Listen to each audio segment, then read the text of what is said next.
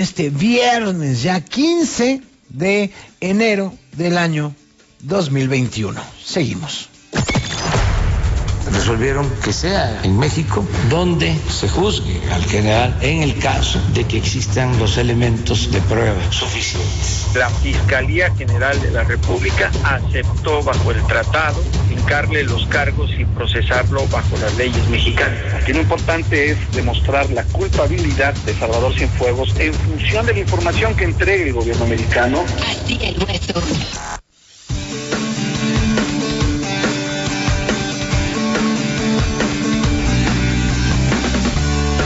Ya son las 6 de la tarde con 46 minutos en el tiempo del centro de la República Mexicana. Y déjeme decirle que esta investigación del caso Cienfuegos, la detención en Estados Unidos, el traslado a México y el ejercicio de, el no ejercicio de la acción penal que determinó anoche o que dio a conocer anoche al público la Fiscalía General de la República tiene pues varias, varias aristas. Y como nos decía Mike Vigil, ex agente de la DEA, ex jefe de operaciones internacionales de esa Agencia Federal Antidrogas de Estados Unidos, es un caso, dice él, de impunidad. Pero, ¿cómo se relaciona esto con la Fiscalía General de la República como institución? Por ahí leía en el Twitter que había varios de ustedes que decían, para que vean el nivel de justicia que hay en México, fíjese, la situación del general Cienfuegos decidida por el fiscal general de la República, Alejandro Gersmanero, independiente del Poder Ejecutivo, la explica el Poder Ejecutivo en la conferencia de hoy, vía el presidente y el canciller Marcelo Ebrard. En la línea telefónica está Mara Gómez, es coordinadora del programa de justicia, de justicia de México Evalúa. ¿Cómo estás, Mara? Muy buenas tardes, noches. Hola Enrique, qué gusto escucharte, qué gusto estar en tu programa y aquí con todos tus radioescuchas. ¿Qué opinión hacen ustedes de lo que ha decidido la Fiscalía General de la República? Eh, pues eh, gracias Enrique por este espacio y te voy a decir que nosotros estamos muy preocupados. Eh, definitivamente vemos vemos que, que pues eh, la señal que manda esta declaración de eh, tan rápida, tan ejecutiva eh, de no ejercicio de la acción penal, pues no es una buena noticia y nos preocupa en, en dos vertientes. Por un lado, la creciente militarización del país. Y, y, en, y por otro lado, en segundo lugar, por el eh, pues no buen funcionamiento de la Fiscalía General de la República. Eh, me gustaría, pues, si, si quieres referirme en primer lugar a este segundo punto, el funcionamiento, cómo vemos, cómo está funcionando la Fiscalía. Y mira, déjame darte eh, cinco puntos por lo menos, no tenemos más, pero cinco elementos que nos permiten a nosotros determinar que la Fiscalía General de la República no está funcionando bien. Voy al punto número uno eh, vemos que hay una muy baja capacidad investigativa. La Fiscalía General de la República está eh, creada para dedicarse a los casos más graves de, delincuencia en el país. Delincuencia organizada, corrupción, violaciones graves a derechos humanos. ¿Y qué está procesando en realidad, Fíjate, el 56.3% de los casos que eh, de los que se encarga la Fiscalía eh, se trata de delitos relacionados con portación de armas de fuego o sea, más de la mitad.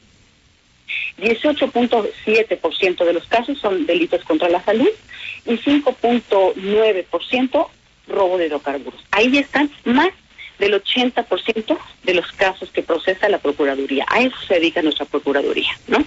Vemos también pues una fragmentación de las investigaciones y un tratamiento pues de los casos, ¿no?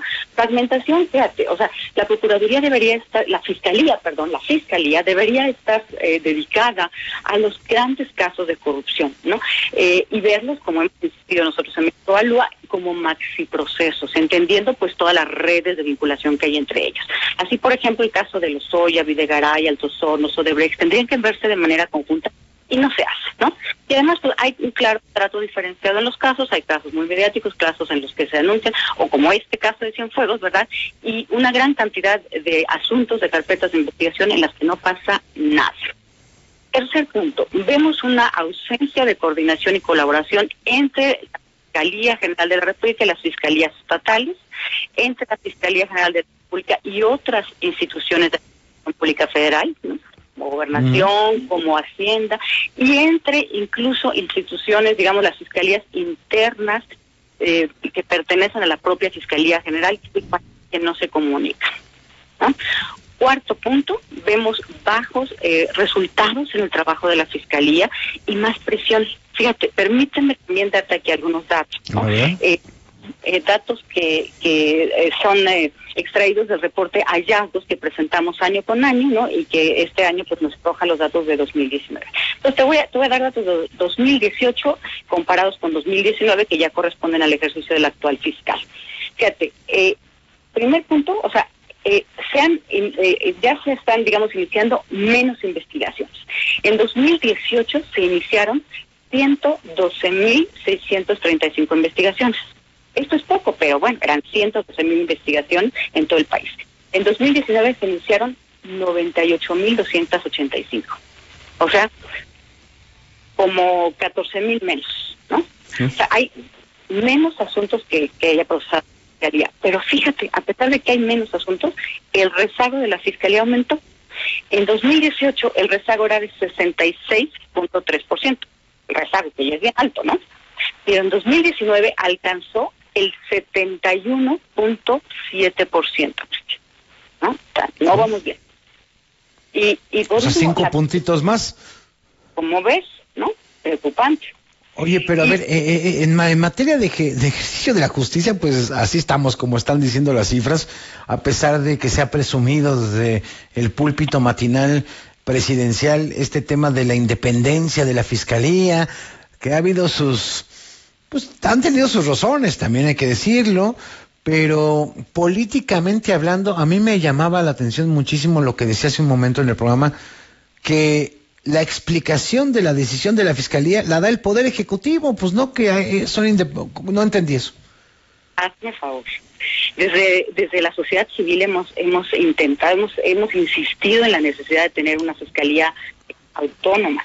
Pero fíjate qué contradicciones están dando al día de hoy, porque por un lado tenemos una, eh, digamos, eh, eh, en el discurso, una fiscalía que se dice autónoma y que parece que no, no, no se coordina con las demás instituciones, como que va sola, como que no se... Y además se ha vuelto una institución muy poco transparente en los trabajos de evaluación que, que hemos hecho, digamos, el año pasado, estamos diciendo este año, tenemos muchos problemas con la fiscalía porque no hay, no, no hay transparencia y siempre argumenta pues su autonomía. Pero al mismo tiempo, hoy en la mañana, como bien lo dices, este anuncio lo da el propio Ejecutivo, ¿no? Entonces, ¿es autónoma o no es autónoma, no? Bueno, pues hay mucho para estudiar con estas cifras. ¿Dónde podemos encontrar parte de lo que ha hecho en investigación sobre impunidad México Evalúa para que la gente le dé clic? Pues mira, tenemos eh, nuestras investigaciones en la página de México Evalúa, que es www.mexicoevalúa.org. Muy bien. Pues Mara, te agradezco mucho estos minutos. Te mando un abrazo. Gracias, Enrique. Saludos a tu auditorio. Hasta pronto. Igualmente, Mara Gómez es coordinadora del programa de justicia de México Evalúa.